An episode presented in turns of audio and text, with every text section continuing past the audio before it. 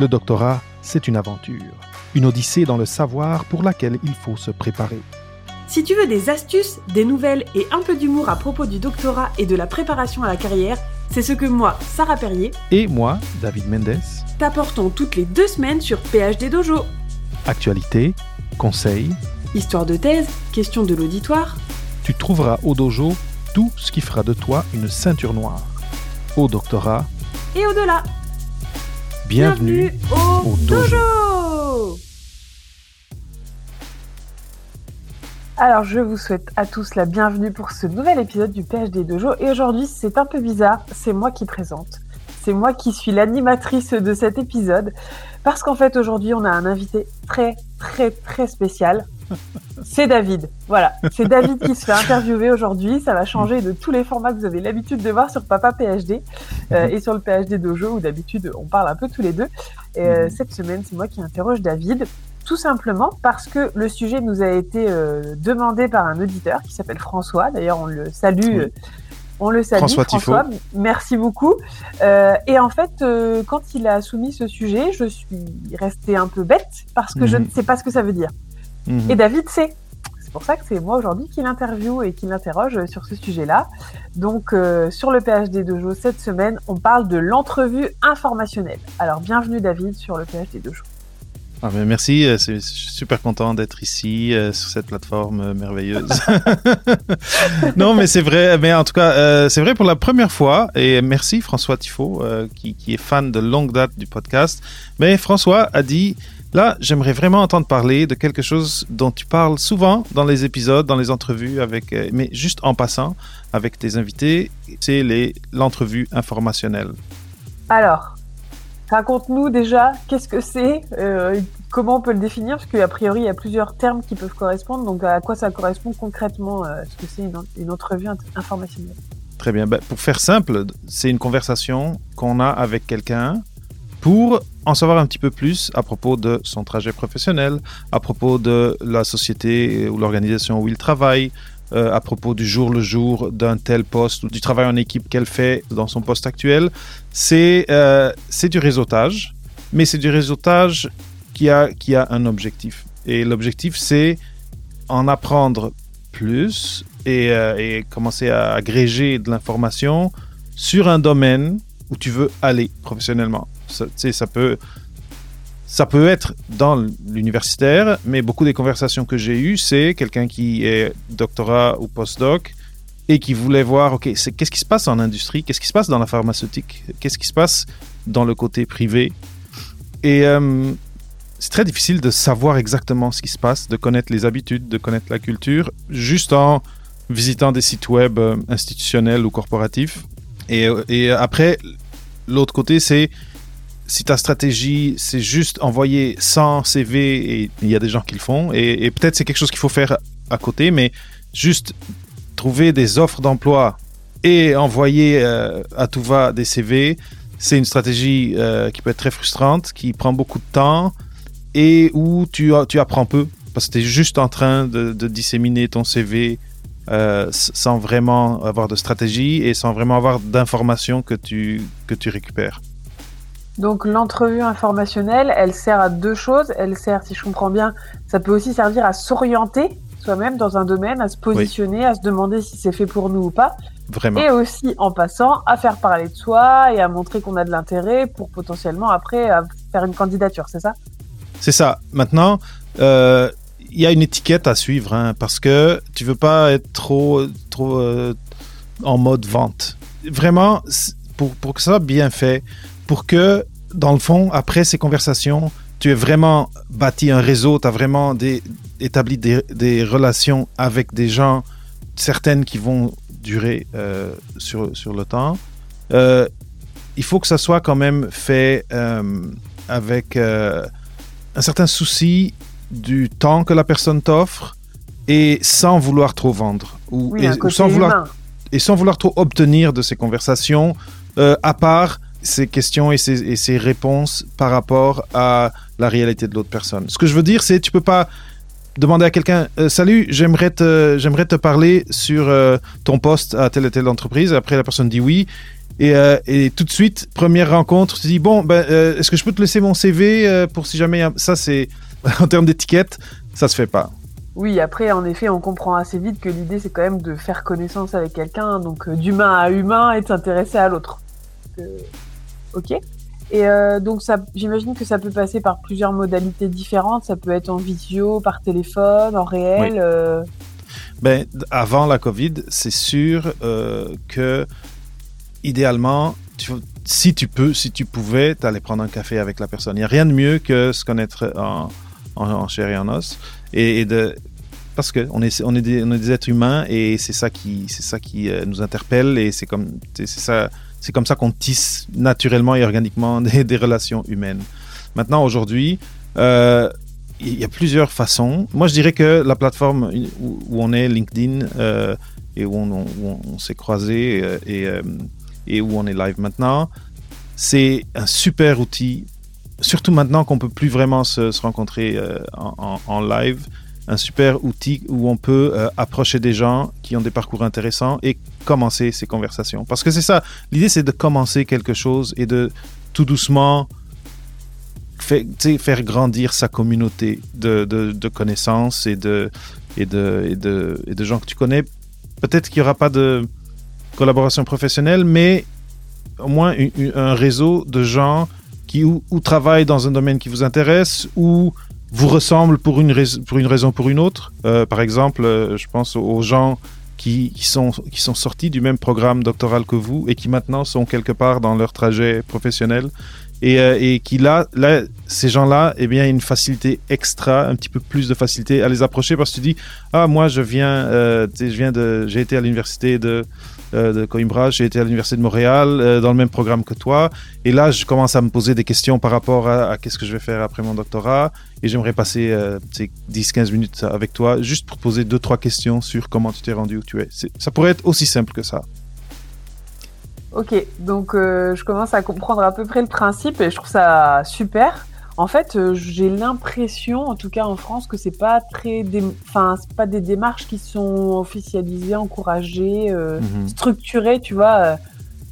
Peut-être qu'il y a des gens qui le font parce qu'en fait, juste, ça paraît logique de faire ça, mhm. mais je, n'ai pas, tu vois, on m'a jamais dit de faire ça, tu vois, dans, dans mon parcours. petite question, qu'est-ce que ça rapporte, entre guillemets, ou qu'est-ce que ça apporte à la personne qui répond à la sollicitation? Ben, de ce que j'ai, de ce que j'ai, pour la même raison que je suis ici, tu sais, ça fait deux ans que je fais Papa PhD euh, et que j'ai entrevu des gens. Et l'idée, au fait, c'est drôle parce qu'avec Papa PhD, c'est comme si je donnais aux auditeurs la, chance d'être une heure avec quelqu'un qui fait quelque chose qui les intéresse. Donc, c'est plus ou moins la même chose, sauf que là, il faut encore que les gens aillent vers ces, invités-là et leur disent Hey, salut, j'ai écouté ton, ton entrevue sur Papa PhD, ça m'a vraiment intéressé. Mais l'idée, c'est plus ou moins celle-là. Et pour te dire, ce que ça apporte, de ce que je comprends et de ce que j'ai vécu, c'est le plaisir de redonner et le, et, le plaisir d'aider quelqu'un qui est dans, dans un questionnement où nous, on a été il y a 5 ans, 6 ans, 10 ans. Vraiment, c'est juste ça. Mais c'est pour ça, comme c'est comme un don, c'est les gens vont donner de leur temps, vont, vont vous raconter leur histoire, et c'est des gens occupés, souvent occupés, et qui n'ont pas plus de temps que les autres. C'est pour ça que c'est un des points très importants quand, quand on commence à, faire cette démarche.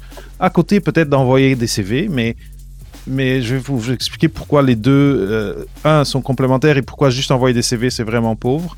Mais euh, de respecter, si on dit 10 à 15 minutes, à la fin du 10 à 15 minutes, là on dit bon ben je, vois qu'on est arrivé à, aux 15 minutes qu'on avait dit, je vous remercie beaucoup et, euh, euh, ou je te remercie beaucoup dépendamment de, comment ça s'est passé euh, et, de, comment la personne aime, être, approchée aussi et, et, après là si on a encore des questions c'est le moment de dire Bon, mais euh, si jamais, euh, si jamais j'ai d'autres questions, j'aimerais savoir si je peux vous, euh, si je peux rentrer en contact avec vous encore. Et là, on, verra puis, et on accepte ce que la, ce que la personne dira.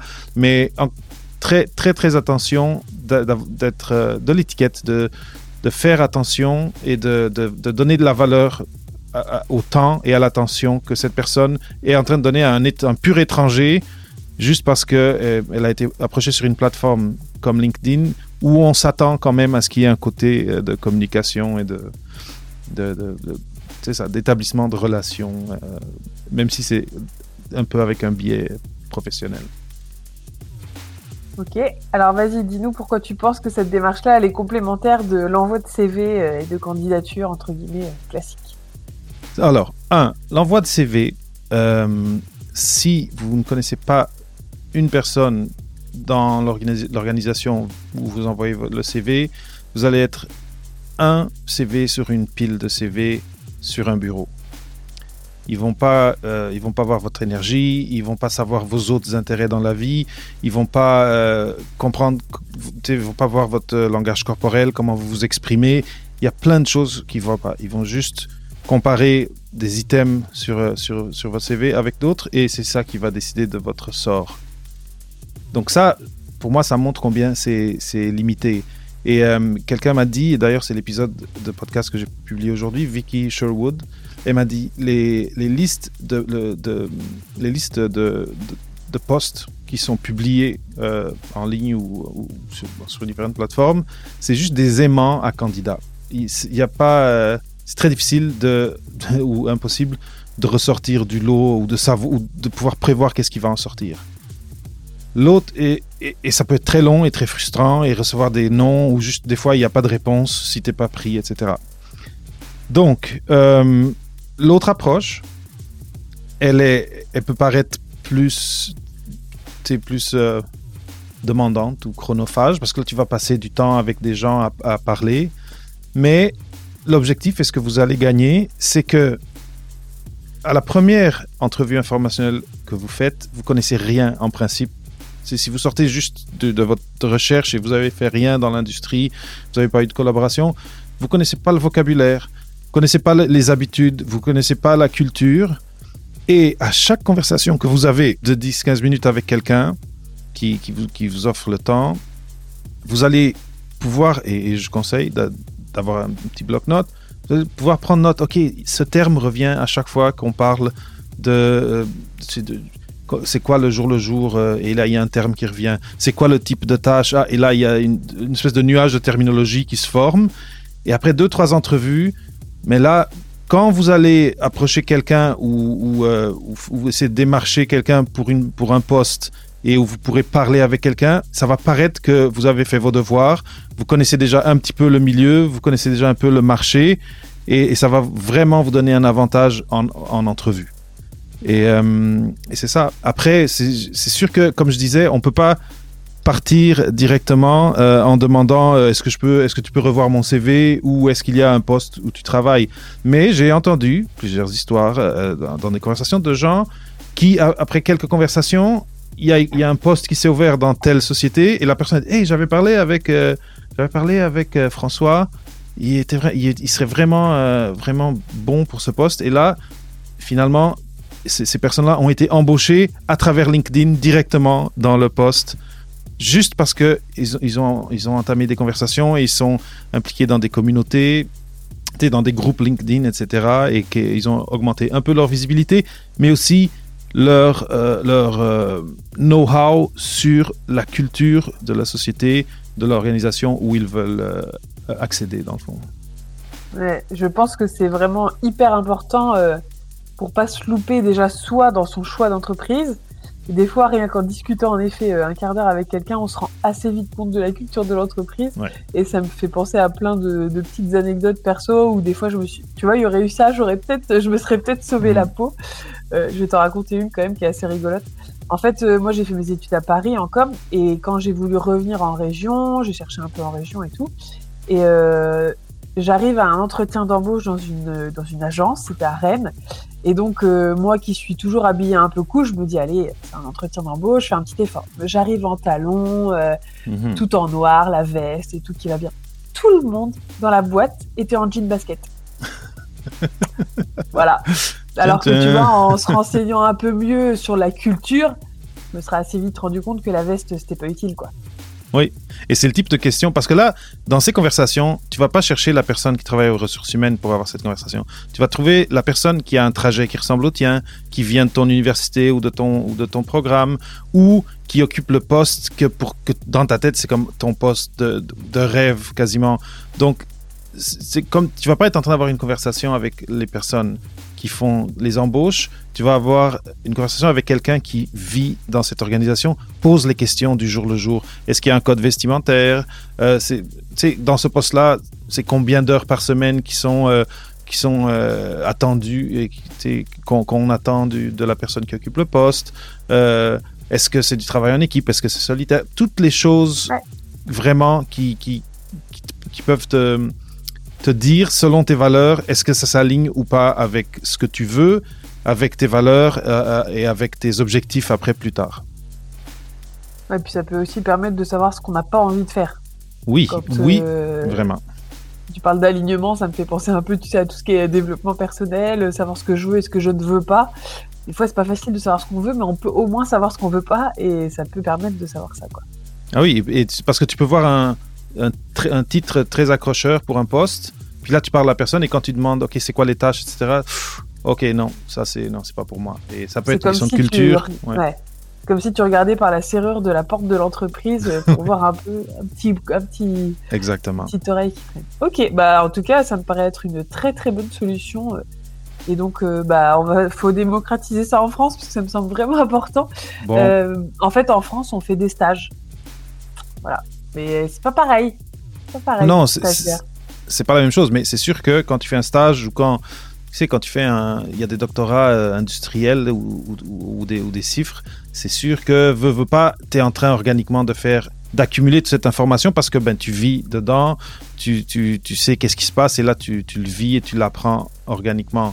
Mais après, rien ne dit que à la fin de ton doc en chiffre, tu veux rester dans cette compagnie-là. Il y en a une autre. Et là, les cultures changent. Et c'est pour ça que, euh, que, que d'avoir, d'avoir ce réseau-là et de, d'en faire un effort constant de, de bâtir ce réseau-là, c'est important. C'est, euh, ça peut faire peur si on est un peu euh, timide, mais je ne sais pas si tu, tu étais prêt à confirmer, mais les gens, au moins sur LinkedIn, là, il y a j'ai jamais eu quelqu'un qui m'a dit Ah non, euh, ça m'intéresse pas à parler avec toi. Et je pense que tu as mis le doigt sur un truc important c'est que c'est un effort constant. Mhm. Alors, euh, moi, je suis pas forcément timide, mais des fois, je suis un peu sauvage. j'ai pas forcément beaucoup envie d'aller vers les gens. Mais en fait, dès que tu le fais, ça paye. Dès que tu vas vers les gens, dès que tu t'intéresses aux personnes, toi ça t'enrichit, alors que même si au départ tu avais un peu la flemme, toi ça t'enrichit. Et en plus ça paye assez vite, il se passe des choses, euh, il y a des opportunités qui se créent. Enfin, le fait que je sois là avec toi, tu vois, en live, c'est juste parce que euh, je me suis mise à discuter avec toi et voilà, ça a créé un truc super chouette. Donc euh, je pense qu'en effet cet effort constant, il est important à, prendre en compte. Oui, et, donc ce serait, moi je dirais oui, regardez les listes de, de, de posts qui sont, qui sont publiés sur LinkedIn ou d'autres plateformes voyez ceux qui vous intéressent et après retournez sur LinkedIn et essayez de voir est-ce que dans euh, le groupe ou dans le parce que je, pense que LinkedIn permet de voir les gens qui viennent de ton école, de ton université. Est-ce que dans ces gens-là, il y en a qui travaillent dans ce domaine euh, ou bien est-ce que dans cette compagnie-là, parce que j'aime j'aime vraiment cette compagnie puis la mission, est-ce que quelqu'un dans cette compagnie-là a un profil qui ressemble au mien et que et que je pense que ce serait faisable de l'approcher? Et, euh, fait ça en faisant un, pas passer des heures par semaine, mais si vous, si vous, si vous avez une conversation par semaine pendant tout votre doc, je vous dis, vous allez en avoir un réseau. Je sais pas s'il y en a qui ont des questions euh, sur le live, mais en tout cas, ça me paraît beaucoup plus clair qu'au début, il y a quelques minutes. Ah, il y a François qui est là. Alors, il dit Salut à vous. L'enjeu que je vois, c'est surtout comment maintenir une relation dans le temps, de maintenir la relation en vie à travers un an ou deux, le temps qu'une opportunité se crée. Après, il dit, on ne peut pas faire beaucoup de stages euh, par rapport à faire plusieurs entrevues informationnelles. Exactement. Tout à fait. Euh, après, donc, pour la question du, du temps, la, seule chose que je verrais euh, pour, pour, François et pour d'autres qui, qui, auraient la même question, moi, les, les relations les conversations que j'ai commencé comme ça sur, euh, sur LinkedIn, euh, souvent, je me suis. J'ai adhéré au groupe où ces gens étaient. Et donc, du fait d'être dans un groupe LinkedIn où ces gens sont, eh ben, c'est comme naturel après de revenir vers eux. Mais après, quand tu as eu cet élan d'aller vers une personne et de lui poser ces questions, même deux ans après, tu vas lui revenir et va se rappeler de toi. Et euh, après, c'est pas. Comme je dis, c'est faut que ça soit un effort constant et c'est pas mathématique que tu vas parler à une personne et il y a une opportunité qui va venir.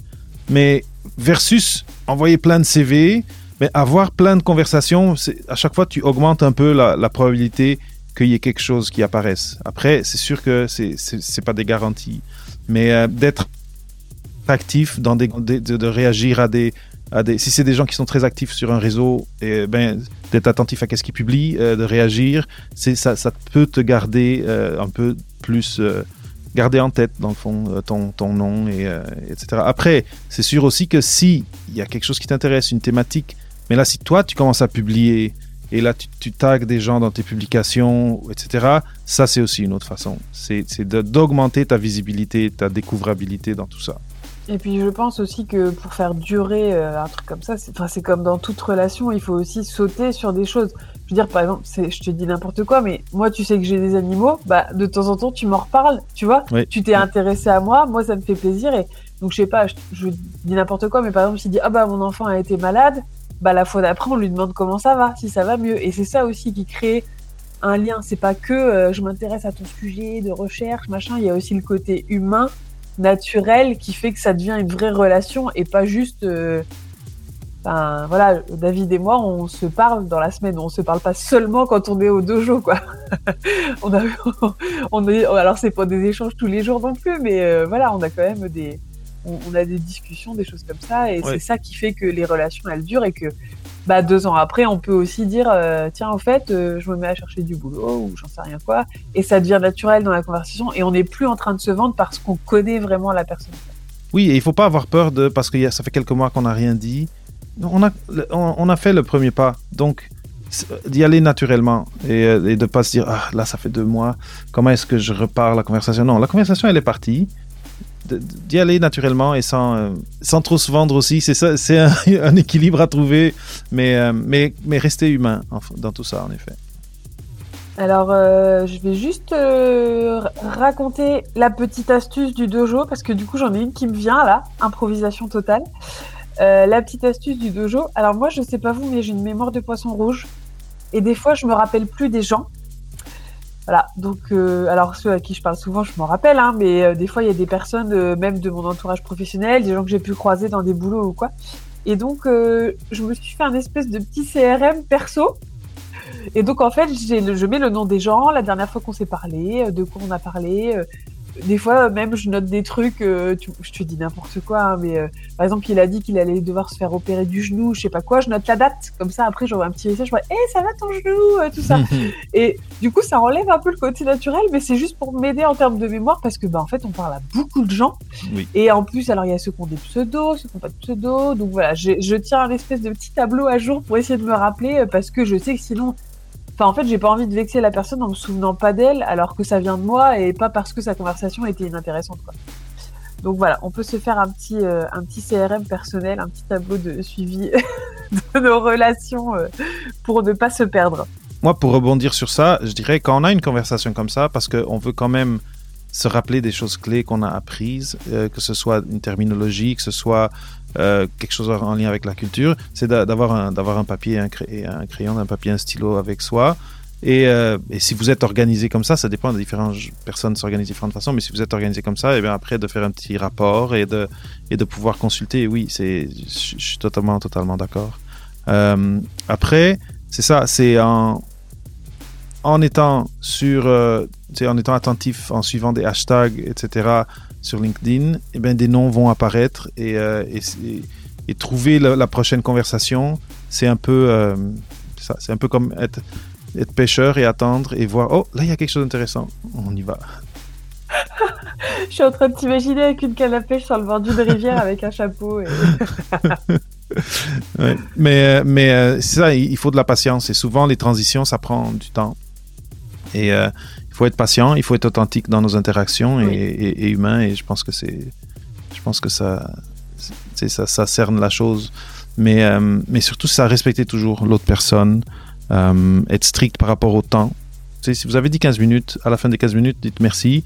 et, comme je dis, demandez s'il si, y aurait place à une autre conversation. Si jamais j'aurais d'autres questions. Et, c'est ça, ce serait, ce serait tout. Après, il y a l'importance aussi, si vous êtes capable à chaque fois de trouver cette, ce point commun entre vous deux, que ce soit l'université d'où vous venez ou ah, moi, ah, moi aussi j'ai fait un doctorat en biologie cellulaire.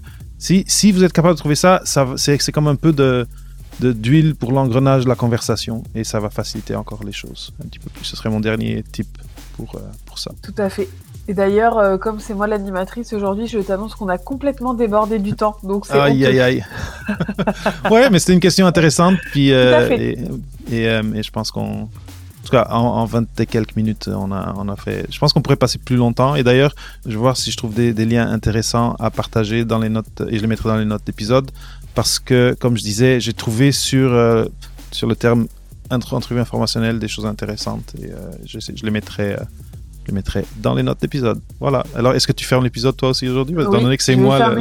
Je vais fermer l'épisode en te remerciant David pour toutes ces infos et en incitant les personnes qui ont fait des entrevues informationnelles qui leur ont servi, par exemple, qui peuvent nous raconter tout ça en commentaire pour qu'on puisse euh, avoir des exemples concrets euh, euh, suite à ces explications théoriques très claires et pertinentes. Très, très bonne idée. Merci David. On Merci se à retrouve toi. dans 15 jours euh, pour le PhD Dojo en français et jeudi prochain pour la version anglaise qui est désormais sous-titrée. En français. Oui, oui. Le premier texte de sous-titres grâce à toi. Et le deuxième, j'ai découvert que s'il y a un bon texte en anglais, eh bien, YouTube automatiquement est capable de, de rendre quelque chose de très, très bon en français. Il faut juste nettoyer un petit peu. Donc, euh, yes. Et merci de m'avoir poussé vers ça. Ça. Avec plaisir. À bientôt. Allez, à bientôt. Merci d'avoir écouté cet épisode de PhD Dojo sur Au-delà de la thèse avec Papa PhD. N'oublie pas de t'abonner en allant au papaphd.com slash abonne-toi.